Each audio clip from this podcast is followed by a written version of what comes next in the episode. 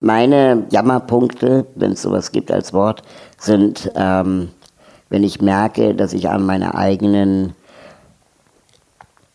physisch, physischen Grenzen komme. Also wenn, keine Ahnung, ich mir ein Bein gebrochen habe und dann einfach nur einen halben Tag sitzen kann. Hm. So, ne? Oder wenn ähm, ich irgendwo bin und es gibt in der Umgebung keine rollstuhlgerechte Toilette, aber ich dringend muss. So, das nervt mich tierisch. Willkommen im Hotel Matze, dem Interview-Podcast von Mit Vergnügen. Mein Name ist Matze Hilscher und ich treffe mich hier mit großen und kleinen Künstlern, mit smarten Unternehmern und schlauen Typen und Typinnen und versuche herauszufinden, wie die so ticken. Mich interessiert, was sie antreibt, was sie inspiriert, wie ihr Alltag aussieht. Ich will wissen, was sie machen, warum sie es machen, wie sie das machen. Ich möchte von ihnen lernen, ihr sollt von ihnen lernen und natürlich eine gute Zeit im Hotel Matze haben. Bevor wir ins Hotelzimmer von Raul Krauthausen gehen, der ist mein heutiger Gast, möchte ich euch von einem Event erzählen. Und zwar ist es die OMR Podcast Nacht und die findet am 15.11.2017 in der Elbphilharmonie statt. Und dort wird, Achtung, eine Folge Hotel Matze aufgenommen in der Elbphilharmonie. Das finde ich großartig, das ist sehr spannend und äh, auch ein bisschen aufregend. Dort werden auch noch drei andere, nee, zwei andere Podcasts aufgenommen, und zwar der OMR-Podcast und der Fußball-MML-Podcast. Ich werde die Tagesschausprecherin Linda Zerwakis interviewen. Ich freue mich sehr, dass ich eingeladen worden bin und freue mich noch mehr, wenn ihr auch da seid. Tickets gibt es überall, wo, wo man Tickets für die Elbphilharmonie kaufen kann, bis zum 15.11. Ich freue mich drauf. Nun zu meinem heutigen Gast, dem Aktivisten Raul Krauthausen. Genau, ein Aktivist. Raul ist 37 Jahre und lebt in Berlin und engagiert sich für Barrierefreiheit und Inklusion.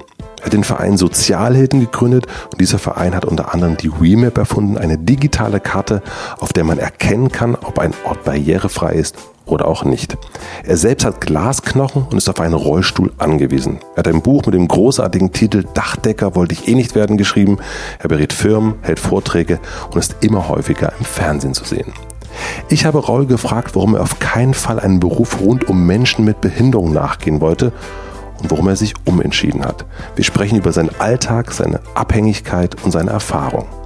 Wie schafft man es, seine eigene Nische zu finden? Wonach wählen er und sein Team Projekte aus?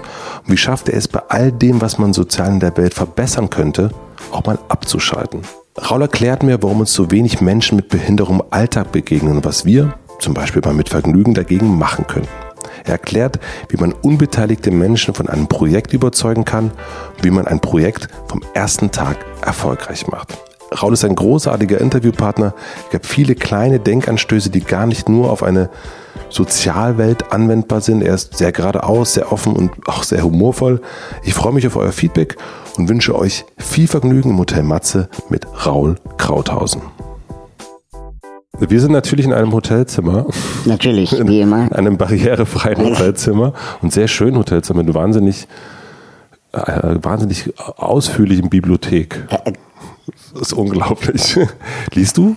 Ähm, ehrlich gesagt, nein.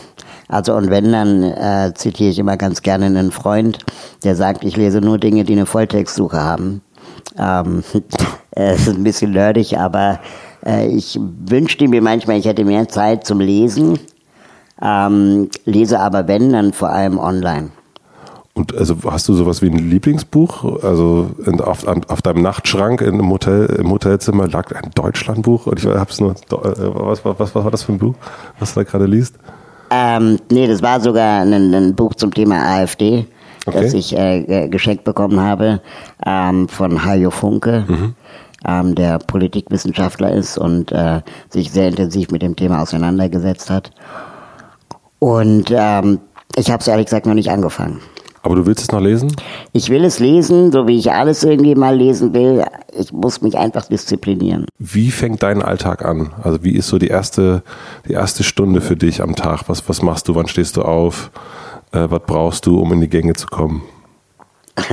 ähm, ich glaube, ich mache alles falsch. ich mache alles falsch. Ich, ich stehe um 8 Uhr auf. Das, das erste, was ich mache, ist ein Kaffee. Ja. Äh, äh, und dann am Computer sitzen und kein Frühstück. Also ich glaube, alles falsch. Ähm, normalerweise sollte man ja Computer zulassen, einen Tee trinken, dann in Ruhe frühstücken und so, aber das mache ich nicht. Ähm, Geht's für dich dann sofort los mit äh, Arbeit? Meistens, ja, meistens geht dann irgendwie sofort los. Dann bin ich so gegen halb zehn oder zehn irgendwie im Büro und ähm, arbeite dann dort, je nachdem, was ich zu tun habe, entweder im Büro oder unterwegs und bin dann so gegen sechs oder sieben wieder zu Hause und ähm, esse dann zu Abend.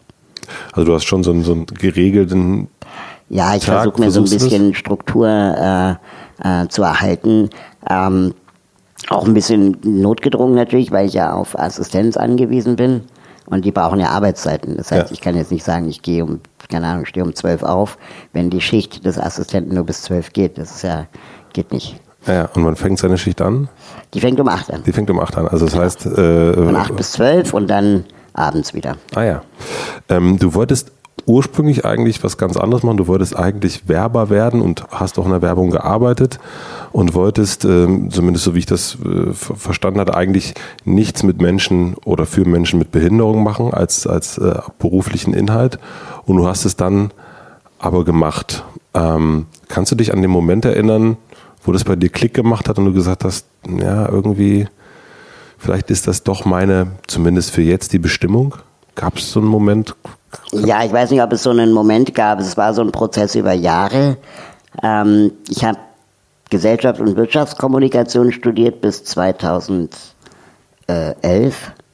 und ähm, habe nebenbei immer in, in Werbeagenturen gearbeitet, wie du gesagt hast, und hatte dann irgendwann für eine große Automarke gearbeitet. Welche war es? Audi. Mhm. Ähm, und äh, das war natürlich, ich meine, du kennst ja die Medienwelt, ne? das ist ja schon irgendwie alles sehr selbstreferenziell mhm. und ähm, man findet sich unglaublich in so einer Bubble und in dieser Bubble finden sich alle total toll. Ähm, und es geht um den nächsten Preis, um den größten Effekt und, und so. Und das hat ja schon eine Faszination. Also der, der erliege ich auch immer gerne mal wieder.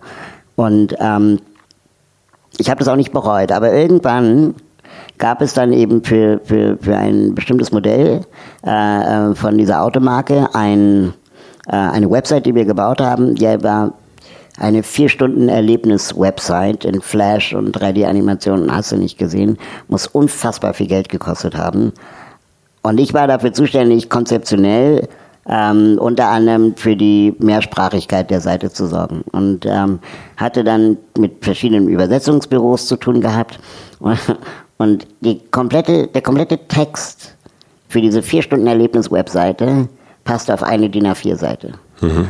Und es war natürlich super einfach zu koordinieren, die Übersetzungen und so. Aber eine DIN A4-Seite. Und ähm, für vier Stunden Erlebnis. Das ist halt null Inhalt und nur Emotionen. Und das hat mich dann irgendwann genervt.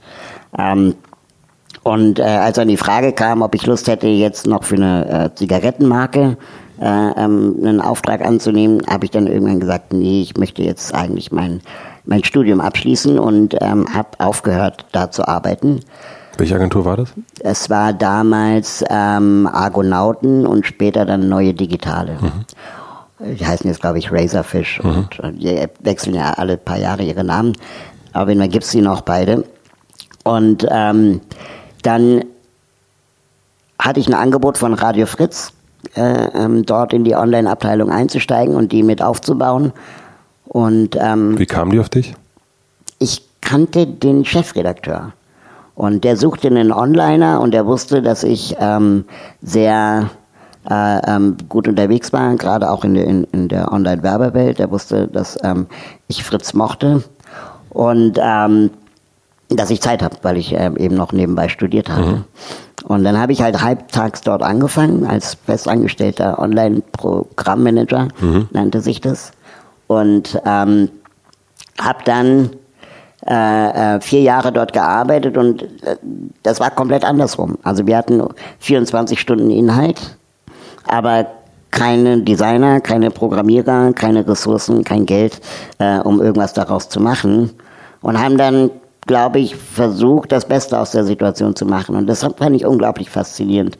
Ähm, haben dann das, was man jetzt online sieht auf fritz.de, ist auch noch, äh, sagen wir mal, ähm, das Ergebnis unserer gemeinsamen konzeptionellen Arbeit, dass wir äh, die Playlist in den Mittelpunkt stellen und das, was wir sowieso immer redaktionell erarbeiten, hervorheben ähm, und jetzt nicht anfangen, eine, eine, eine zweite Redaktionsabteilung für Online aufzubauen. Mhm. Also das, das ist mit, sagen wir mal, Rundfunkgebühren schlecht machbar damals gewesen.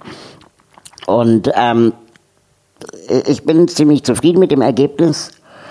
Und dann war der Relaunch aber gemacht. Und ähm, dann gab es die Frage, ob ich jetzt noch äh, für einen anderen Sender des RBBs das machen möchte. Und dann habe ich gesagt, nee, eigentlich möchte ich jetzt mal ähm, mich wieder mehr mit Inhalten beschäftigen. Ähm, und ich hatte beim, beim, bei Radio Fritz eine Schulung. Und äh, die Schulung, da ging es darum, wie berichtet man über Menschen mit Migrationshintergrund. Und äh, dachte, ja, als Mensch mit Behinderung kann ich vieles nachvollziehen. Ähm, aber warum gibt es sowas nicht auch für Menschen mit Behinderung? So ein Leitfaden. So eine Art Leitfaden oder irgendwie auch, warum gibt es so wenig behinderte Journalisten? Warum begegnet mir eigentlich keiner beim RBB? Und so, so Fragen sind mir, hatte ich mir gestellt. Und ähm, habe dann durch Zufall in der Jury gesessen des äh, Behindertenfilmfestivals in München. Und äh, da wurden internationale äh, äh, ähm, Filme eingereicht äh, zum Thema Behinderung und die waren alle großartig, außer der deutsche Beitrag. So, also wirklich völlig absurd. Ich weiß gar nicht, warum die Deutschen da so, so verkackt haben, aber der deutsche Beitrag war unglaublich paternalistisch, voller Mitleid und, und Schicksal und so. Und äh, der britische Beitrag, der gewonnen hat, der war super progressiv, voll agro und äh, es war so eine Art Roadmovie und richtig gut gemacht. Ähm, und dann dachte ich, okay, warum ist eigentlich die Darstellung behinderter Menschen in Deutschland so schwierig? Und habe dann mein Diplom darüber geschrieben äh, ähm, in der Uni, weil ich ja irgendwie auch ähm, äh, mein Studium mal abschließen musste, der Gesellschaft- und Wirtschaftskommunikation. Und ich wusste immer, irgendwann wirst du das Thema Behinderung machen. Ähm, ich wusste nur nicht wann. Und habe das dann mit meinem Diplom irgendwie zusammengebracht. Also die Medienwelt mhm. äh, mit dem Thema Behinderung irgendwie. Und äh, unabhängig von meiner Behinderung, sondern einfach, wie wird es eigentlich dargestellt. Und aus dieser Diplomarbeit ist dann gemeinsam mit äh, Rebecca Maskos und äh, meinen Kollegen bei den Sozialhelden äh, das Projekt Leitmedien entstanden. Und ungefähr mit dem Projekt ist mir dann klar geworden, okay, jetzt äh, bist du der Berufsbehinderte geworden, der du nie sein wolltest. Aber Warum wolltest du das so nie sein? Also ich meine, du hast auch ein bisschen im Buch drüber geschrieben, aber ähm, äh, wenn man es nicht gelesen hat. Äh ja, ich wollte das nicht sein, weil es wird ja auch nicht jede Frau Frauenbeauftragte. Und ähm, ich, ich finde das so ein bisschen. Das also, glaube ich, auch mal gesagt, auch nicht jeder Große wird Basketballer. Ne? Ja, eben. Ja. Und äh, ich wollte immer für mich auch die Freiheit haben, äh, was ganz anderes zu machen und nicht immer mit diesem Thema äh, äh verbunden werden. Aber inzwischen bin ich da schon im Frieden mit, weil ähm, ich glaube, ich oder wir, äh, die Sozialhelden oder auch äh, Suse Bauer und ich von, mit, mit Krauthausen TV und der ABM, ähm, wir versuchen dem gesamten Behinderungsdiskurs auch einen modernen Touch zu geben. Also auch zu sagen, okay, komm, wenn wir jetzt hier ein Fernsehformat machen, dann muss sie inhaltlich auch gut sein und nicht nicht ein Charity-Ding ähm, und muss irgendwie auch modern sein. Und genau so versuchen wir auch mit den Sozialhelden zu arbeiten, also ganz stark äh, kommunikative Arbeit zu machen und vor allem anderen Menschen eine Bühne zu geben, anstatt ähm, die ganze Zeit Raul Krauthausen im Mittelpunkt zu haben, was uns auch oft vorgeworfen wird, schon wieder Raul, schon wieder Raul. Ähm, aber ich muss auch ganz ehrlich sagen, mh, es ist gar nicht so leicht, dann, sagen wir mal, andere davon zu überzeugen, dass es nicht Raul ist. Ähm, das, das, das, klingt jetzt total blöd, aber ähm, ich bekomme sehr viele Anfragen für, für Interviews und ähm, vermittle die dann meistens weiter. Und die finden dann nicht statt. Hm. Warum auch immer. Entweder der Journalist hat dann keinen Bock oder ist enttäuscht oder ähm, man hat dann den anderen nicht erreicht. Also es gibt ja verschiedene Gründe. Aber ähm, ja, das, das führt dann eben oft zu diesem, ich glaube, Zerrbild, dass es immer ich bin. Hm. Also ich hoffe, ich bin es nicht immer. Naja, du bist natürlich jetzt auch so ein, so ein ähm, blödes, äh, vielleicht blödes Wort dafür, Role Model gewonnen, ähm, weil du, also und ich glaube, man braucht auch für alles immer ein, ein, ein Gesicht und, und eine Figur, die dafür steht. Ähm, und und ähm, ich glaube, dass das mit dem, es gibt dann doch nicht so immer unendlich viele Menschen von jeder von jedem Bereich, die man irgendwo, ich meine, warum sitzt bei Anna Will äh, ständig Heiko Maas, könnte man auch fragen. Also so. Weil er gut aussieht. Weil er gut aussieht, ja. Und, ähm, und das ist so ein, äh, es gibt nicht wahnsinnig unendlich viele gut aussehende Politiker, vielleicht. Ne? Das ist ein bisschen, äh, aber ich glaube, ähm, ähm ich finde das nicht, äh, ich kann das nachvollziehen, dass es für dich da manchmal schwierig ist oder dass man auch da angefeindet wird auf der anderen Seite. Ähm, manchmal ist es auch besser, wenn man es selber macht, als wenn es jemand anders macht. Ja, ja, manchmal ja, aber ähm, damit kommt auch eine unglaubliche Verantwortung, dann irgendwie auch alles irgendwie richtig zu machen und ich kann ja auch nicht für alle sprechen. Ähm, ich bin weder blind noch gehörlos, noch habe ich eine sogenannte geistige Behinderung und trotzdem werde ich zu diesen Themen befragt und ähm, ich möchte eigentlich nicht äh, ähm, diesem Paternalismus erliegen, zu sagen, äh, ich weiß, was gut für blinde Menschen ist. Mhm. Ne? Und ähm, ich wünsche mir eigentlich, dass das blinde Menschen selber artikulieren. Und ähm, das, da muss man, glaube ich, sehr stark in dem Netzwerk denken, ähm, das man wahrscheinlich auch noch aufbauen muss. Du denkst an im Netzwerk, im, im Netzwerk Menschen mit genau. Behinderung. Und ähm, äh, gibt es da eine Art Netzwerk? Also, also es gab letztes Jahr ja diese großen Proteste zum beziehungsweise gegen das Teilhabegesetz. Ähm, und da hatte ich zum ersten Mal wirklich das Gefühl, dass es äh, eine Vernetzung gibt von mehreren Behinderungsarten untereinander, jung und alt, ähm, klassisch und modern. Äh, ich glaube, das entsteht jetzt langsam. Man muss, also es ist halt viel Arbeit. Die Leute haben ja sowieso alle schon auch mit ihren eigenen Herausforderungen im Alltag zu kämpfen und sich dann auch noch darüber hinaus ehrenamtlich zu engagieren in Form von einem Interview oder in Form von einem Netzwerk, ähm, ist dann für viele auch ähm, eine Frage der, der Kräfte. Und, ähm, gibt es aber sowas wie Facebook-Gruppen? Es gibt unglaublich viele Facebook-Gruppen. Ähm, es gibt äh, äh, einige nennen es dann so ein Jammertal, wo dann einfach viel gejammert wird. Ähm, äh, das spaltet dann auch die Szene, wo dann welche sagen, naja, also wir können jetzt auch nicht nur jammern und ähm, wir müssen mal was machen, aber dann hat halt niemand wirklich Zeit, die Ressourcen äh, äh, ähm, aufzubringen, um was zu machen und dann ist das Gejammer wieder da. Und mh, ich glaube, wir haben aus dem letzten Jahr der Protestbewegung gemerkt, ähm, wir müssen uns modernerer Formen des Protestes be äh, bedienen. Äh, wir können jetzt nicht 10.000 Menschen vors Brandenburger Tor bringen. Die Mobilisierung von behinderten Menschen ist schwieriger als die von sogenannten Nichtbehinderten. Ähm, einfach weil es gibt gar nicht 10.000 barrierefreie Bahnsitzplätze. Mhm. Ja, also so, so ganz pragmatisch. Ähm, die haben in der Regel weniger Geld, können sich ein Ticket gar nicht leisten. Das heißt, wir müssen andere äh, Techniken benutzen, wie Agenda-Setting, ähm, äh, Agenda-Surfing. Äh, wir müssen äh, viel mehr sozial-medial arbeiten. Und ähm, dafür braucht es aber auch wieder Spezialisten und Ressourcen äh, ähm, und auch Geld. Bist du jemand, der Jammern zulässt, also für dich selbst? Ja, manchmal. Ähm, ich glaube, früher war das mehr. Inzwischen bin ich äh, schon auch jemand, der dann denkt, okay, vielleicht müssten wir dann einfach mal was tun. Ähm, aber vor allem, wenn du selber betroffen bist von dem Thema, dann äh, äh, ist man ja automatisch auch so tief drin, dass man nicht weiß, wo man anfangen sollte oder kann. Mir fällt es leichter, Dinge anzupacken, von denen ich nicht direkt betroffen bin, äh, die ich aber empathisch nachvollziehen kann. Als Und, eigene Sachen? Genau, als eigene Sachen, ja.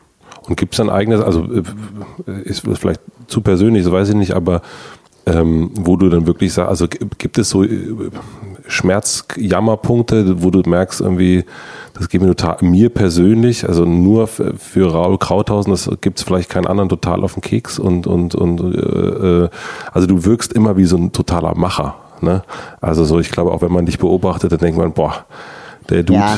äh, der schiebt das alles weg und äh, ähm Gute Frage. Also ich glaube, meine, meine äh, äh, Jammerpunkte, wenn es sowas gibt als Wort, sind, ähm, wenn ich merke, dass ich an meine eigenen physisch, physischen Grenzen komme. Also wenn, keine Ahnung, ich mir ein Bein gebrochen habe und dann einfach nur einen halben Tag sitzen kann. Hm. So, ne? Oder wenn ähm, ich irgendwo bin und es gibt in der Umgebung keine rollstuhlgerechte Toilette, aber ich dringend muss. So, das nervt mich tierisch. Oder äh, wenn äh, äh, der Assistent morgens nicht kommt, weil, keine Ahnung, Schicht vergessen, was auch immer, und dann einfach mein Stresslevel von 0 auf 1000 steigt äh, und ich nicht weiß, wie ich aus dem Bett kommen soll.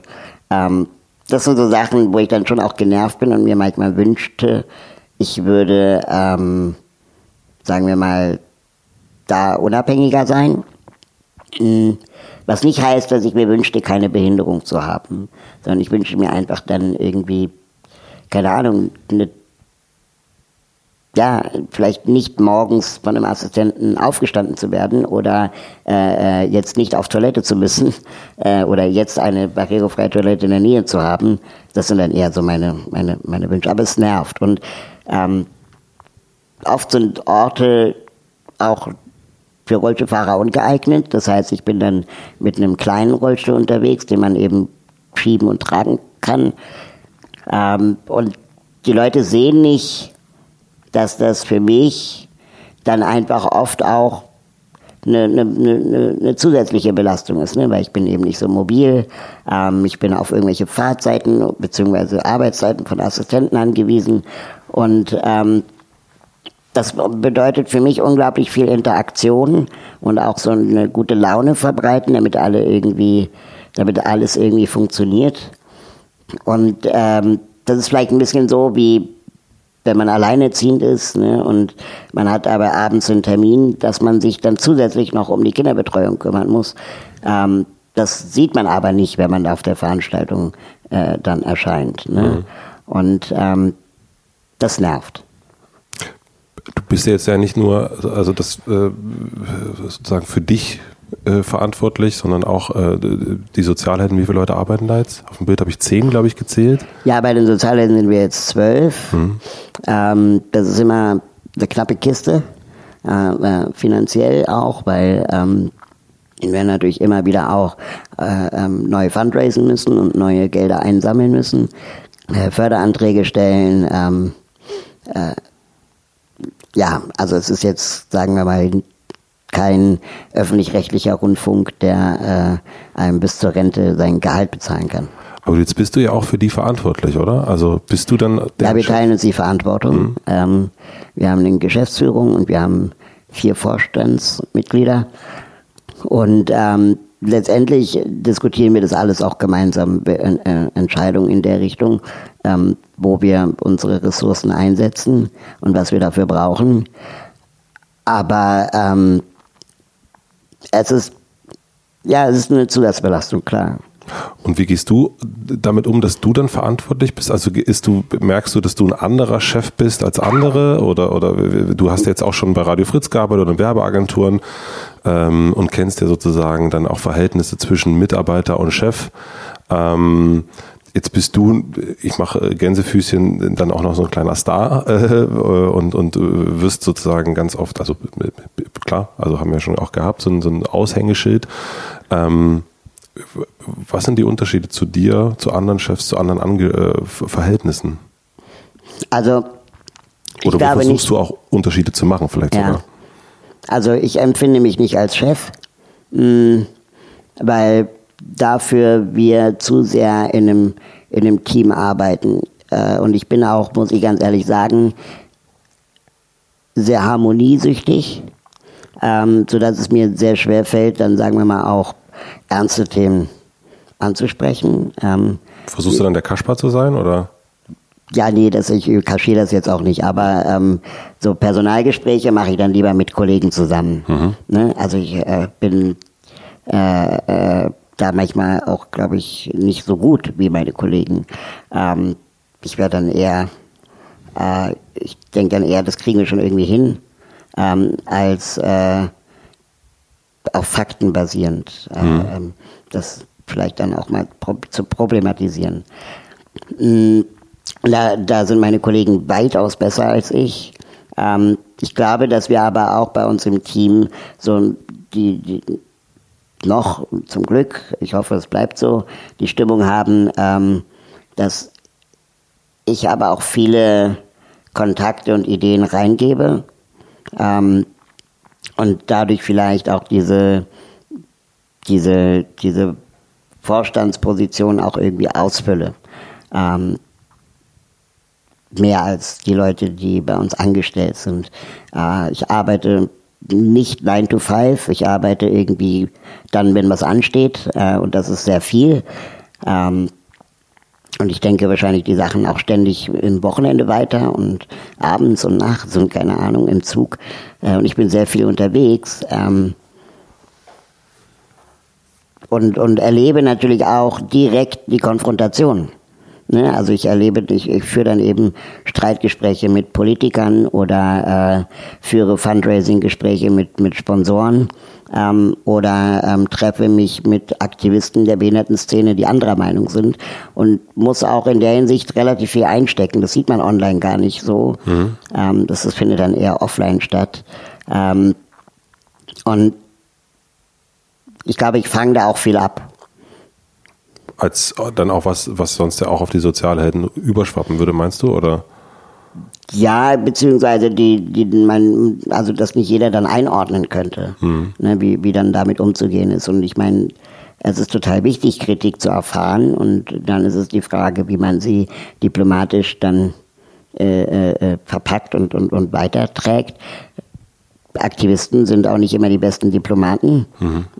ähm, und das kann schon auch falsch verstanden werden, wenn jemand sagt, ähm, äh, keine Ahnung, wir, wir würden uns jetzt zur Sprachpolizei äh, ähm, zum Beispiel entwickeln, ähm, was wir nicht sind. Ähm, so wie wir uns auch nicht empfinden, sondern wir wollen immer in den Dialog gehen, wie man zum Beispiel ähm, über Menschen mit Behinderung berichtet in den Medien. Ähm, und wir haben nicht die Weisheit mit Löffeln gefressen, aber es geht halt auch nicht, dass ein Rollstuhlfahrer daherkommt und sagt, ähm, ich habe kein Wort mit, kein Problem mit dem Wort Krüppel, wenn man mich Krüppel nennt, ähm, weil das heißt nicht, dass das legitimiert, dass man das jetzt immer sagen darf. Darf man Behinderter sagen? Ähm, also ich glaube, die, Antwort ist ein bisschen komplexer. Ähm, Behinderter ist erstmal schwierig, das ist so wie Ausländer oder Frau. Also das ist irgendwie, das sagt ja noch nicht den Menschen dahinter.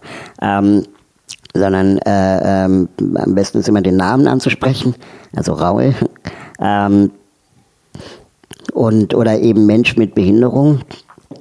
Ähm, das kann man auch sagen, so wie man auch Mensch mit Migrationshintergrund sagt. Äh, wichtig ist, dass immer klar wird, dass es sich hierbei um den Menschen handelt und nicht um ein Sub äh, Objekt. Mhm. Ne? Also der Behinderte ist jetzt wie das Glas. So. Mhm. Und äh, äh, reduziert die Person ausschließlich auf, auf, auf die Behinderung. Hm, das Wort behindert an sich aber ist jetzt nicht negativ. Ähm, so jedenfalls erlebe ich das aus der, aus der Szene. Man braucht eine Beschreibung für den Sachverhalt. Jemand hat eine Einschränkung oder wird eingeschränkt. Ähm, und dafür ist das Wort behindert äh, geeignet. Mhm. Ähm, man kann, man kann behinderter Mensch sagen. Und das bevorzuge ich eigentlich auch, ähm, weil es offen lässt, ob jemand behindert ist oder behindert wird. Mhm. Ne? Ähm, und da kommen wir dann an des Pudels Kern.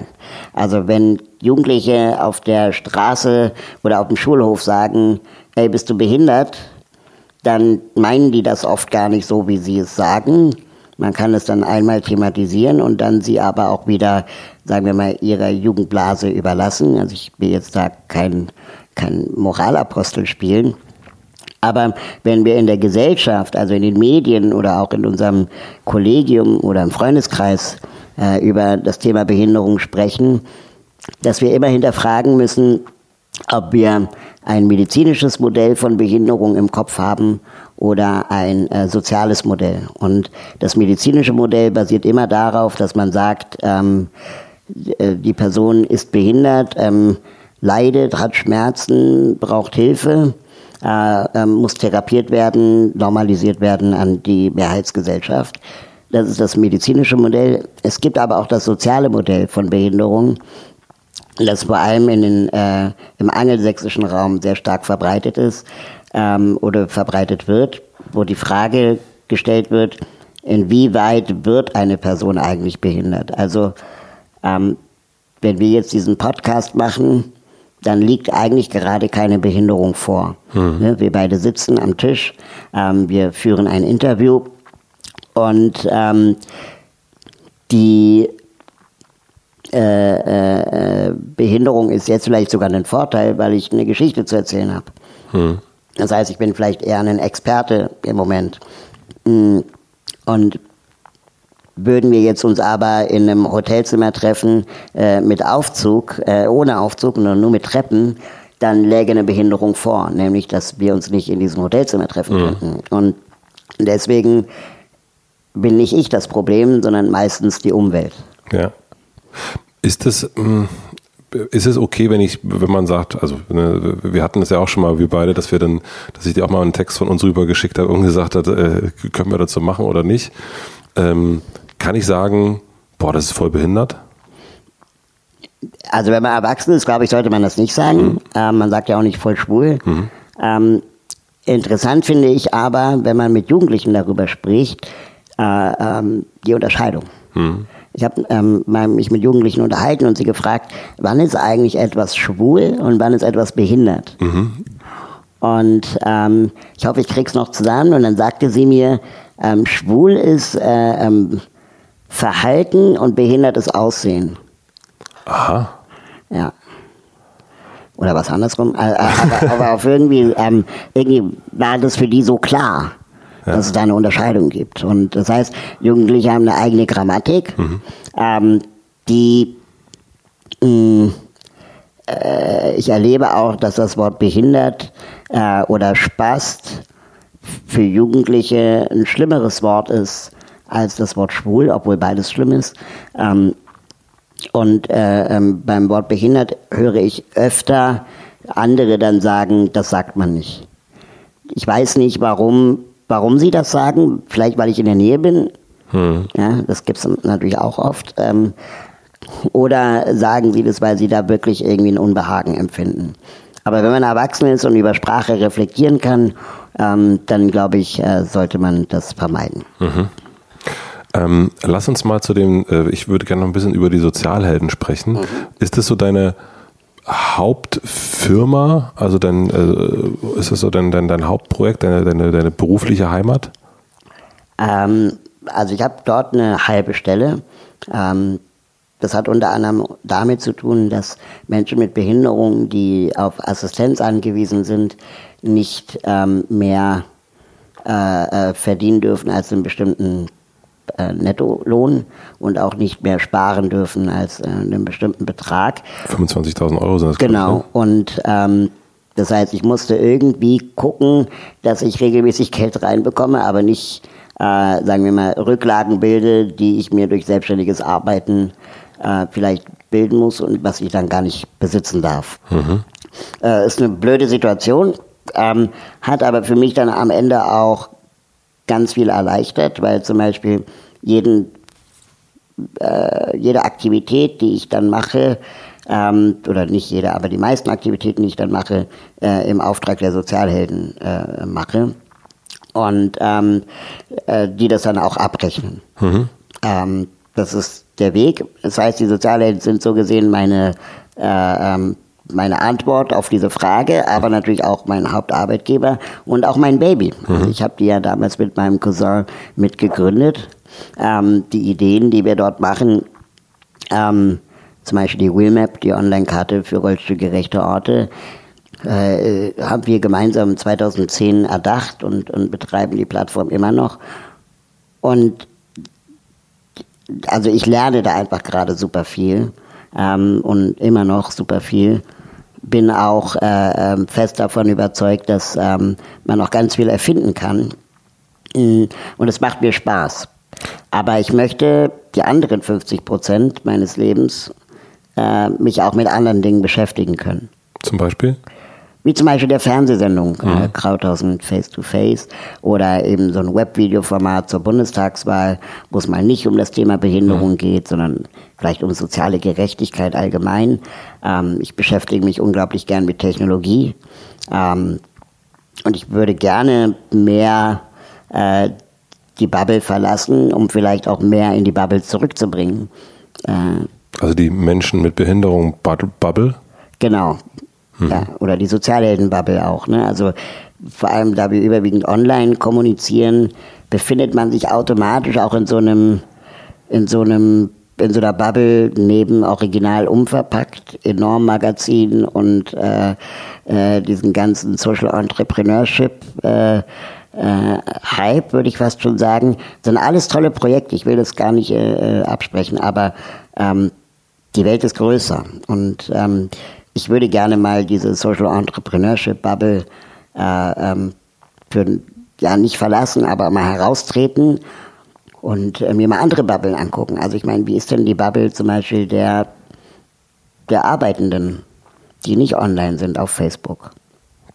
Magst du ein Beispiel nennen?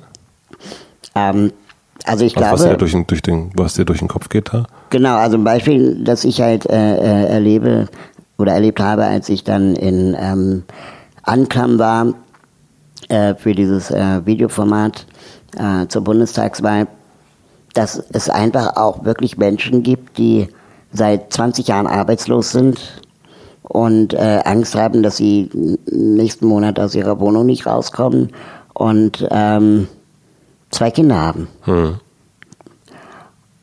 also die Angst haben, dass sie in zwei, äh, zwei Monaten aus ihrer Wohnung fliegen, meine ich, und ja. zwei Kinder haben. Ähm, und das ist schon, äh, äh, glaube ich, ein wichtiges Thema, dem wir uns im Social Entrepreneurship oder auch im Internet Bubble, Hype, Startup-Gedöns äh, viel zu wenig widmen. Ja, also es gibt halt Airbnb ohne Ende, das kann sich aber keiner leisten von denen. Ähm, es gibt Foodora, aber die Fahrer, die dieses Essen ausfahren, sind höchstwahrscheinlich nicht die Kunden. Hm. Ne? Und äh, wir sind schon auch sehr selbstreferenziell in unserer Hipster-Welt ähm, und lösen eigentlich nur unsere eigenen Probleme, aber nicht die Probleme, die äh, es da draußen oft noch gibt.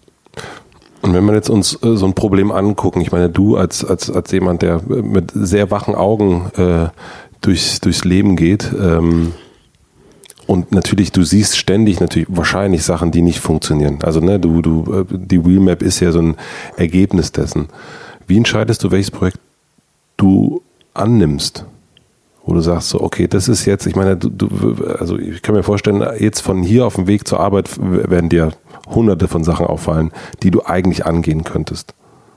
Ja, also ähm, im Moment ist es so, dass äh, ich das nicht entscheide, ähm, sondern wir das alle gemeinsam entscheiden. Das mhm. heißt, äh, wir bringen Ideen ein und dann gibt es halt irgendwie eine Abstimmung darüber, ob wir uns äh, vorstellen können, das Projekt zu machen. Hm. Das hat viel auch mit eigenen Erfahrungen zu tun, was, was die Kollegen für Erfahrungen sammeln oder was sie gerade gelesen oder entdeckt haben. Ähm, und dann diskutieren wir das gemeinsam. Es gibt jetzt da keinen. Gibt es da so einen zeitlichen Rahmen? Also gibt es da so einen, wo ihr sagt, ihr setzt euch einmal im Monat zusammen oder in, in, also wir Jahr? sagen ein Projekt pro Jahr. Ein Projekt pro Jahr, okay. Das ist das, was äh, machbar ist. Aber wenn du jetzt zum Beispiel dieses, ihr habt, ihr habt ein Projekt gemacht, das hieß Fantastisch, wo mhm. ihr ähm, Das war unser erstes Projekt wo die, da ging es darum, dass man sein Pfand spenden konnte genau. und es konnte ein soziales Projekt sein, musste genau. aber nicht mit äh, Menschen mit Behinderung zu tun ja. haben. Und da hast du in einem Interview von erzählt, dass das eine, ähm, dass das sehr spannend für dich war, weil du ähm, mit Menschen zu tun hattest, die eigentlich überhaupt nicht in deinem Feld waren. Also du musstest mit Supermarktbetreibern oder äh, reden, die eigentlich eher an Fleisch interessiert sind als an äh, soziale Gerechtigkeit. Genau. Ähm, ich kann Oder mir vorstellen. morgens um 4 Uhr aufstehen. Ja. Weil die auf dem Markt dann noch irgendwie, da am Gemüsemarkt, äh, Obstmarkt heißt er, glaube ich, Beuselstraße. Mhm. Da nochmal schön die Ware vorher einkaufen und so. Wie, wie überzeugt man Menschen, die, also, also wie überzeugst du Menschen von deinen Ideen? Also gibt es so ein, Merkst du so, so eine Art äh, eine kleine Trickkiste, die du hast, wo du sagst, ah, das, das funktioniert ganz gut, wenn ich das ähm, Du machst es jetzt schon eine ganze Weile. Das klingt so nach NLP oder Manipulation. Äh, nee, also es gibt jetzt da keinen keinen Trick, den, den ich anwende. Ich glaube, ähm, was immer ganz gut funktioniert hat bisher, war auf gemeinsamen Erfahrungen aufbauen. Ne? Also ähm, dem Supermarktleiter klarzumachen, dass dieser Pfandbon eigentlich für alle Arbeit ist. Mhm. So, und äh, dass Supermarktkunden nicht wegen 25 Cent ähm, nochmal durch den Laden laufen und ob man da nicht irgendwie sich was überlegen könnte. Und außerdem würde ja der Supermarkt auch davon profitieren, wenn er äh, ein, sagen wir mal, eine soziale Verantwortung übernimmt und das auch kommuniziert. Und ähm, dann ihnen auch das Gefühl gibt, den Leuten, mit denen man zusammenarbeitet, dass, dass es auch ihr Projekt ist und äh, dass es nicht irgendwie ein Sozialheldenprojekt alleine ist, sondern immer in Kooperation oder in Zusammenarbeit mit ähm, und dann auch Logonennung irgendwie funktioniert und ähm, das heißt, du versuchst die Leute mitzunehmen in das, also du sagst nicht, äh, helft ja. mir, sondern wir machen das jetzt zusammen, das Projekt. Genau, und auf Vernunft basierend. Mhm. Und ähm, das funktioniert meistens ganz gut. Äh, ich als Einzelperson, ich glaube, das ist wollte ich vielleicht noch ein bisschen sagen, ähm, es gibt ja die Sozialhelden als Organisation, die eher lösungsorientiert arbeiten. Aber dann gibt es ja noch Raul Krauthausen, der dann schon eher bekannt dafür ist, dass er eben rumpöbelt. Und ähm, also rumpöbelt im Sinne von die, den Finger in die Wunde legt und, und Tacheles redet und ähm, Strukturen vielleicht auch aufzeigt, die es gibt, die Menschen mit Behinderungen zum Beispiel immer noch benachteiligen. Ähm, und das heißt, bei den Sozialhelden versuchen wir das schon irgendwie eher auf so einem Corporate äh, ähm, Win-Win-Situation-Prinzip zu denken. Und als Aktivist sage ich, naja, aber wenn man mal ehrlich ist, ähm, uns allen tut das Geld nicht weh. Ja, also dieser Pfandbon, ob wir den jetzt äh, spenden oder nicht, so, darum geht's ja nicht. Es geht darum, dass es in Deutschland immer mehr oder in Berlin zum Beispiel immer mehr Menschen gibt, die von den Tafeln leben. Ähm, und äh, das ist ein Problem. Ähm, Sie als Supermarkt äh, können was tun, indem Sie den Pfandbon den Tafeln spenden. Ähm, lassen Sie uns auch gucken, ob wir das irgendwie hinkriegen. Mhm. Pfand zu spenden ist jetzt nicht revolutionär neu. Ne? Ähm, man kann ja auch seine Leerflasche neben den Mülleimer stellen. Ja? Ähm, das ist ja genau das Gleiche. Hm, klar, aber es gibt viele Menschen, die würden das nicht tun. Und es gibt viele Menschen, die den die, die Pfandflasche eben nicht auf dem Boden stellen oder äh, nicht einem Obdachlosen oder einem Bedürftigen in die Hand drücken, sondern lieber mit diesen Menschen nicht interagieren wollen und zum Supermarkt gehen. Aber gleichzeitig die 25 Cent ihnen nichts bedeuten. Mhm.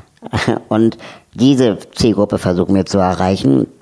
Und dann ist es auch so, dass wir gemerkt haben, dass große Organisationen, ich sag mal Greenpeace, ja, oder, oder Caritas oder so, die profitieren davon auch gar nicht so sehr, weil ähm, für die, wenn die fundraisen, ja, dann gehen die halt auf 100.000 Euro Suche oder auf Millionen Euro Suche. Für die bedeuten 100 Euro pro Monat pro Box nicht viel. Mhm. Ja. Ähm, dass wir aber, aber das ist aber für einen Kindergarten ist das viel. Mhm. Ne? Und ähm, wir machen allein in Berlin mit 100 Boxen ähm, pro Jahr 100.000 Euro für die Berliner Tafel. Wahnsinn. Ja. Und ähm, wir brauchten aber 100 Supermärkte, die das machen. Und das ist richtig Arbeit. Wenn man so Fundraising-Bücher liest dann, äh, oder auch so Fundraising-Maßnahmen sich anguckt, dann geht es meistens um Großspenden. Aber so Klein- und Kleinstspenden, äh, ähm, die sind sehr schwer zu machen. Und ähm, so ein Kindergarten freut sich über 100 Euro im Monat für Spielzeug. Mhm.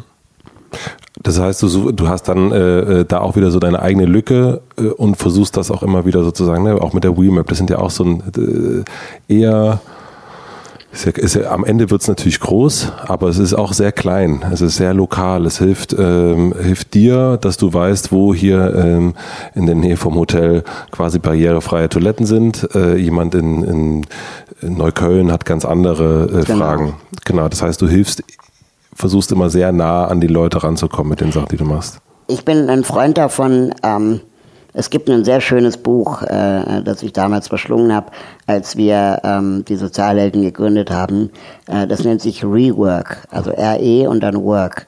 Und ähm, da die brechen so mit ganz vielen so Start-up-Mythen. Mhm. Ja, sowas wie ähm, du musst unbedingt an die Börse. Da sagen die, mach das auf gar keinen Fall, weil wenn du an die Börse gehst, dann arbeitest du nicht mehr für deine Idee, sondern für deine Aktionäre. Äh, leih dir bloß kein Geld, ähm, sondern mach das, was du machen kannst. Ähm, Mega Buch, ja. Und, und plane nicht äh, äh, weiter als zwei Wochen, weil ein Businessplan für die nächsten drei Jahre ist Kaffeesatzleserei. Also war super hands-on und super pragmatisch und das hat mich super befreit auch von dieser Idee, oh Gott, ich muss jetzt irgendwie einen Forecast für die nächsten drei Jahre machen. Kann ich nicht, also will ich auch nicht, ist nicht mein, mein, meine Art zu denken. Und dann war da aber eben auch ein Tipp drin, bau ein Produkt oder baue Dienstleistungen so, dass bereits mit dem ersten Kunden oder Anwender, ähm, sagen wir mal, wenn der zufrieden ist, das Produkt ein Erfolg ist. Hm. Ne? Und wenn wir einem Kindergarten geholfen haben, 100 Euro im Monat für Spielzeug zu sammeln, dann ist das Projekt ein Erfolg. Dass wir jetzt fast 1000 Boxen in Deutschland haben, ist ähm, natürlich ein Riesenerfolg.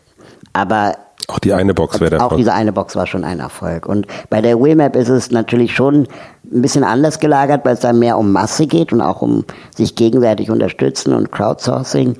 Das heißt, ein markierter Ort auf der Wimap hat keinem geholfen. Aber ich glaube, was hier der Moment war, war, dass wir ähm, eigentlich den Leuten auch keine leere Karte präsentiert haben, mhm. sondern die hatten eine Karte, da waren nur grau markierte Orte. Das heißt, Orte noch nicht bewertet. Und man musste nur mit einem Klick sagen, ja, hier komme ich als Rollstuhlfahrer rein oder nicht. Das heißt, die Einstiegsschwelle war sehr niedrig. Mhm. Und dass das dann funktioniert hat, hat viel mit Glück zu tun, mit Zeitgeist zu tun, ähm, basiert aber auf einem ähnlichen Prinzip, nämlich dass es einfach sein muss, dass es ähm, keine großen äh, äh, Enttäuschungen geben darf, wenn ich das das erste Mal benutze. Ähm, und dass es, sagen wir mal, und wenn es nur für mich als Adressbuch benutzt wird, für meine Nachbarschaft, dass ich weiß, wo ich hingehen kann, äh, dann ist das schon ein Erfolg es gibt beim sozialen Engagement oder bei dem, was du machst, im Grunde keinen Endpunkt. Ne, es ist, es hatten wir erst schon, es gibt tausend Möglichkeiten, was du machen kannst. Wie schaffst du es, die Lichter auszumachen und zu sagen, so jetzt ist Feierabend, jetzt ist, äh, jetzt geht der Aktivist ins Bett? Ähm, vielleicht nochmal eine Sache zu dem Thema äh, Engagement und Aktivismus. Ich glaube, was mir bei den bei den Anfängen der Sozialhelden sehr geholfen hat, war ähm, eine, eine, Analyse zu machen, was wir können und was wir nicht können. Und ähm, als wir damals angefangen haben, haben wir gesagt, äh, wir finden Greenpeace und, und WWF total cool, äh, weil sie eben nicht nur aufklären, sondern auch aktiv werden, ja, mit dem Boot Rainbow Warrior und keine Ahnung, man konnte irgendwie mitmachen und mhm. irgendwie zivilen Ungehorsam ausleben. Und gleichzeitig hat mir aber auch das Gefühl, dass im sozialen Bereich sowas Ähnliches fehlt. Ähm, natürlich gibt es Amnesty International und so, aber ich hatte dann damals das Gefühl, ich muss irgendwie erst Ethnologie studiert haben, bevor ich mich da engagieren könnte. Mhm. Ähm, was sicherlich nicht so ist, aber das war damals mein Gefühl. Und dann haben wir gesagt, okay, vielleicht können wir etwas Niedrigschwelliges machen. Und dann haben wir geguckt, ähm, was können wir denn? Und wir können weder Brunnen bauen in, in einem afrikanischen Land oder eine Schule in Südamerika, ähm, einfach auch aufgrund meiner Behinderung, aber vielleicht können wir kommunizieren. Mhm. Und ähm, wir wollen jetzt aber auch nicht äh, oder haben nicht die Ressourcen, um Suppen auszuschenken, jetzt jeden Samstag in der Kirche oder so, ähm, sondern wir können vielleicht denen dabei helfen, die es tun. Also Helfern helfen. Mhm. Das war so unsere Idee. Und dann den Fokus zu finden, okay, wenn wir also nicht Umwelt machen, dann machen wir was Soziales. Und daher kam dann auch der Name Sozialhelden. Ähm, dass uns diese, diese Fokussierung auf Kommunikation und soziale Themen ähm, begrenzt haben, das hat mir sehr geholfen. Und dann im Laufe der Arbeit haben wir das Soziale sogar noch weiter eingeschränkt und gesagt, es geht um Inklusion. Mhm. Also Menschen mit Behinderung in der Gesellschaft, Teilhabe, Barrierefreiheit, diese Themen. Und selbst das Feld ist immer noch riesig. Ähm, aber diesen, dieses Alleinstellungsmerkmal zu entwickeln, entlastet mich auch irgendwie von der Verantwortung, mich jetzt mit dem Thema Rechtsradikalismus in der gleichen Intensität auseinanderzusetzen. Mhm. Ähm, dafür gibt es andere großartige Organisationen wie Gesicht zeigen oder ähm, Schau hin. Also es gibt ja ganz wichtige Initiativen, die viel bessere Arbeit machen, als wir sie machen würden, weil wir nun mal keinen Migrationshintergrund haben zum Beispiel. Oder viele von uns nicht. Das heißt, du schaffst es zum einen schon mal mit äh, Fokus und, und sagen, das ist mein Feld, auf dem ich spiele. Genau. Und ähm, es gibt sehr gute andere Spieler für andere Felder. Die neuen deutschen Medienmacher zum mhm. Beispiel, die kennt ihr ja wahrscheinlich auch, sind großartig. Äh, die betreiben das No Hate Speech Movement mhm. in Deutschland. Äh, das sind super wichtige Initiativen, die man auch in Netzwerken immer mitdenkt äh, äh und auch viel mit denen zusammenarbeiten könnte. Ähm, aber die sind genauso Experten in ihrer Sache wie wir vielleicht in unserer Sache. Und man kann nicht alles lösen. Die Burnout-Rate unter den sogenannten Sozialunternehmern, ich mag das Wort nicht so, ist leider sehr hoch. Burnout äh, für Sozial, also du, äh, du, magst das Wort Burnout nicht oder Sozialunternehmer? Äh, das Wort Sozialunternehmer. Ähm, Dieses Social Entrepreneur. Ja, ja, das hm. ist halt auch äh, eigentlich ein komplett neues eigenes Themengebiet. Aber bei dem ähm, Sozialunternehmer habe ich halt das Problem als Wort, dass es die Idee gibt, dass man mit dem Kapitalismus soziale Probleme löst. Dabei, glaube ich, schafft der Kapitalismus vor allem soziale Probleme. Und äh, wir gerade in einer sozialen Marktwirtschaft leben, wo der Sozialstaat für die meisten sozialen Probleme verantwortlich ist. Ähm, also die ganzen Bildungsinitiativen, die es gibt, sind ja doch nur äh, Auswüchse der, der, Bildungsmisere in unserem Land. Ähm, und das kann nicht sein, dass wir das mit Vodafone Stiftung und mit äh, Bertelsmann Stiftung und, und, und Aktionment Stiftung und so Geldern äh, finanzieren. Äh, das, was der Staat eigentlich äh, ähm, versagt oder verwehrt.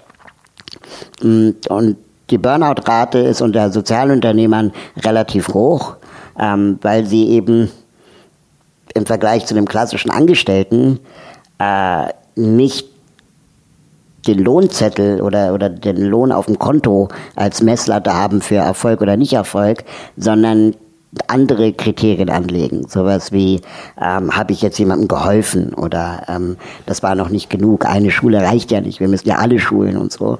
Und du dann schnell an so einen Punkt kommst, dass du dich verausgabst, äh, dein Privatleben vernachlässigst, ähm, dich selbst vernachlässigst und ähm, dann dein Beruf zum Leben wird. Und ich erlebe das auch bei mir in vielerlei Hinsicht, ähm, dass ich mir dann schon auch manchmal mich äh, zurücksehne an diese klassische Angestelltenzeit beim Rundfunk. Und wie kommst du denen? Indem ich mich immer wieder ähm, vergewissere, dass das, was wir tun, vielleicht das ist, was wir tun können. Ähm, dass es nicht immer höher, schneller weitergehen muss. Äh, dass ich, ähm, äh, ich habe ein Heiligtum, ich schlafe mindestens acht Stunden. Und daran lasse ich auch nicht rütteln. Ähm, jeden Tag. Und das, wenn, ich, wenn, wenn ich weiß, ich muss um 8 Uhr aufstehen, dann bin ich um 12 im Bett. Ähm, egal wie viel Arbeit noch ansteht. Und ich glaube, das hält mich einigermaßen am Leben, dass ich äh, nicht dann übermüdet bin zum Beispiel. Hm, ich versuche zunehmend Arbeiten auch äh, ähm, zu delegieren. Also Interviews sollen eben andere machen können. Ähm, und, und wenn ich delegiere, dass ich auch dafür sorge, dass es vielleicht bezahlt ist. Ähm, bei Ehrenamt machen wir alle schon genug. Mhm. Ähm, wir müssen auch eine Wertschätzung durch Bezahlung hinkriegen. Und aber jetzt. Ähm und dadurch arbeite ich dann am Ende weniger. Mhm. Leider ist dann oft ein Vakuum. Äh, wenn ich dann weniger arbeite, dann habe ich doch Zeit zum Nachdenken und dann fällt mir wieder was Neues ein und dann haben wir jetzt äh, so eine Art Ideenparkplatz erfunden. Ähm, das jetzt kein Mülleimer ist oder kein Papierkorb, sondern wo wir Ideen mal aufschreiben und dann äh, ähm, zweimal im Jahr reingucken, äh, ob das doch aktuell ist oder ob wir uns dem Thema widmen können, ob man das irgendwo andocken kann und so weiter. Voll gute Idee mit dem Ideenparkplatz. Ja, also kein Mülleimer. Das ist ganz wichtig. ja, ja. Äh, was ist aktuell deine größte Herausforderung? Ich fürchte, jetzt nach der Bundestagswahl ähm, und der wie auch immer gearteten CDU-Regierung ähm, wird es noch schwieriger für Menschen mit Behinderung äh, für ihre Rechte zu kämpfen. Einfach aufgrund der schwarzen Null, die ständig als Paradigma über allem steht. Ähm, Was heißt schwarze Null? Dass der Staat nicht mehr Geld ausgeben möchte. Ähm, dann äh, Konservative sowieso eher dem Paternalismus äh, anhängen, also Menschen mit Behinderungen satt und sauber halten in Sondereinrichtungen und eben nicht dafür zu sorgen, dass äh, auch die Privatwirtschaft verpflichtet wird, Menschen mit Behinderungen zu beschäftigen, barrierefrei zu werden und so weiter. Das wird schwieriger. Und das ist deine größte Herausforderung? Das wird, glaube ich, eine sehr große Herausforderung für die nächste Legislaturperiode, ähm, weil wir letztes Jahr schon auf Granit gebissen haben, als wir gegen das Teilhabegesetz gekämpft haben. Und da war noch die SPD in der Verantwortung des Sozialministeriums. Das wird jetzt nicht leichter werden. Und was ist deine privat größte Herausforderung? Meine private äh, äh größte Herausforderung ist die, dass ich versuchen möchte, mehr Struktur in die Projekte, die ich mache, äh, äh reinzubringen. Also im Moment war es noch so, dass ich sehr viel gemacht habe, weil es ich irgendwie interessant fand. Aber ich sehe noch keinen wirklichen roten Faden. Und ähm, ich würde gerne ähm, weniger machen und das, was ich mache, dann besser. Mhm. Was hilft dir dabei, das zu schaffen? Ähm, Austausch. Austausch mit Leuten, ähm, auch äh, Leuten, die vielleicht schon also zum Beispiel bei, bei, bei dieser Fernsehsendung. Ne? Ähm, ich finde das Format toll und mir macht es Spaß. Ähm, allerdings sind mir sechs Folgen im Jahr auch zu wenig, um darauf irgendwas aufzubauen. Ne, die Leute vergessen es und dann passiert ewig nichts auf Facebook und dann kommt plötzlich wieder eine neue Folge und das, das, das ist irgendwie noch kein, kein, ich finde es noch nicht ganz rund, das würde mhm. ich gerne besser hinkriegen. Mhm. Ähm, gleichzeitig ist dann aber auch die Frage, ist es ein eigener Brand? Äh, ist es irgendwie, ähm, ist es ein Brand? Ähm, ist es vielleicht nice to have? Oder ist es ein zweites Standbein? Äh, oder ein erstes Standbein vielleicht auch irgendwann? Will ich in die Medienwelt rein, ja oder nein? Ähm, wer kann mir dabei helfen, diese Entscheidung zu finden? Äh, ich arbeite super gut zusammen mit der Redaktion, mit, mit, mit Suse Bauer, mit der Produktionsfirma. Ähm, das ist alles nicht das Thema, aber vielleicht geht da noch mehr. Mhm. Die letzte Frage. Ähm, stell dir vor, ich habe eine sehr große Plakatwand für dich gebucht, ist immer die letzte Frage. Ähm, am Alexanderplatz, da wo sonst die großen Parteien ihre Werbung machen. Ähm, und du darfst entscheiden, welcher Satz oder welches Wort von dir für, ein, für eine Woche zu sehen ist. Welcher Satz, welches Wort wäre das? Äh, ähm, auch Nichtbehinderte haben ein Recht darauf, mit Menschen mit Behinderung zusammenzuleben. Kannst du nochmal sagen? Auch Nichtbehinderte haben ein Recht darauf, mit Menschen mit Behinderungen zusammenzuleben. Das stimmt. Das finde ich sehr schön. Das ist ein toller Satz. Ich habe noch, doch noch eine letzte Frage, ja. äh, die mir dazu noch eingefallen ist. Ähm, ich wohne im Prenzlauer Berg. Mhm. Und es gibt äh, ganz viele Menschen, die da leben. Und es gibt eigentlich nur, ich, mir fällt wirklich nur ein, einzige, ein einziges Kind ein, was ich sehe, was auf dem Spielplatz ist, ähm, äh, was, was ein behindertes Kind ist. Warum sehe ich so wenig Menschen mit Behinderung in meinem Alltag? Man sagt ja, dass 10 Prozent unserer Gesellschaft eine Behinderung hat. Ähm, das würde ja, wenn man es gerecht verteilen würde, äh, äh, bedeuten, dass jeder Zehnte in unserem Freundeskreis auf dem Spielplatz, im Kollegium, Eben. im Studium eine Behinderung haben müsste. Es ist aber nicht gerecht verteilt, sondern es ist so, dass Menschen mit Behinderung in Deutschland immer noch unter anderem aufgrund des medizinischen Modells systematisch aussortiert werden. Das heißt, sie werden in Gruppen eingeteilt. Es gibt die Körperbehinderten, es gibt die Blinden, es gibt die Gehörlosen, es gibt die Menschen mit sogenannter geistiger Behinderung, seit neuestem ADHS und Autismus kommt auch noch dazu. Und ähm, die werden dann in eigene Gruppen gepackt, in eigene Klassen, in eigene Kindergärten äh, äh, und bekommen dann einen Stempel und äh, bleiben dann in so einer Art Parallelsystem. Das heißt, sie sind dann eben auf dieser Sonderschule, machen dann da vielleicht einen Realschulabschluss oder vielleicht auch das Abitur, ähm, machen dann eine Ausbildung im Berufsbildungswerk, wo wieder auch nur Behinderte sind und finden dann keinen Job und äh, landen dann in der Behindertenwerkstatt. Das ist ein sehr großer Anteil. Und äh, dadurch tauchen sie in unserem mehr oder weniger nicht Behindertenalltag nicht auf. Ähm, sie werden in Sonderfahrdiensten von A nach B gefahren, äh, anstatt mit dem öffentlichen Personennahverkehr. Ähm, sie rennen von Therapie zu Krankenhaus zum Arzt ähm, und sind eben nicht beim Kinderturnen dabei. Mhm. Und äh, da gibt es einen sehr großen Selektionsprozess in, in, in Deutschland, der immer noch sehr groß ist. Da sind andere Länder wesentlich weiter. Es gibt in Spanien, in Italien, in Kanada, in den USA, in Großbritannien äh, kein Sonderschulsystem mehr. Das heißt, alle Schulen müssen alle Kinder unterrichten. Ähm, und da, wo es dann Förderbedarf gibt, den will ich ja nicht abreden, ja, äh, äh, da gibt es dann eben Förderung. Aber die wird gerade in den skandinavischen Ländern gleichwertig behandelt wie äh, die Förderung von Talenten. Mhm. Ne? Das heißt, wenn jemand gerne Schach, Geige oder Klavier spielt, dann bekommt er natürlich eine Förderung aufgrund seiner Begabung. Und die wird genauso gewertschätzt, beziehungsweise die, die, die Förderung von, von Menschen, die vielleicht Unterstützung brauchen, in Mathematik, beim Sport oder was auch immer. Ähm, die Wertschätzung ist die gleiche. Und dass praktisch Schule eher auf, auf die Individualität der Kinder eingeht, anstatt die Kinder der Schule angepasst werden.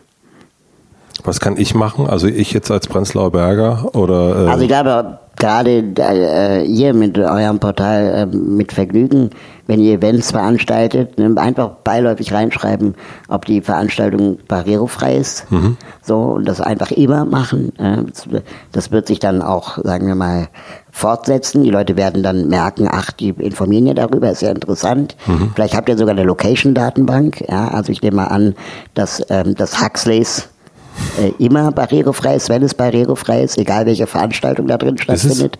Ist, weiß ich nicht. Also, weiß, nee, ich glaube nämlich auch nicht. Da gibt's also ich ähm, äh, äh, und die das einfach mitzuführen, so, so wie man eine, eine Telefonnummer mitführt oder eine E-Mail-Adresse mhm. mitführt, mhm. dieses Attribut. Und dann entsteht automatisch diese Willkommenskultur. Ne? Das mhm. heißt, wir haben das mitgedacht, aber es ist jetzt keine, keine Charity-Party.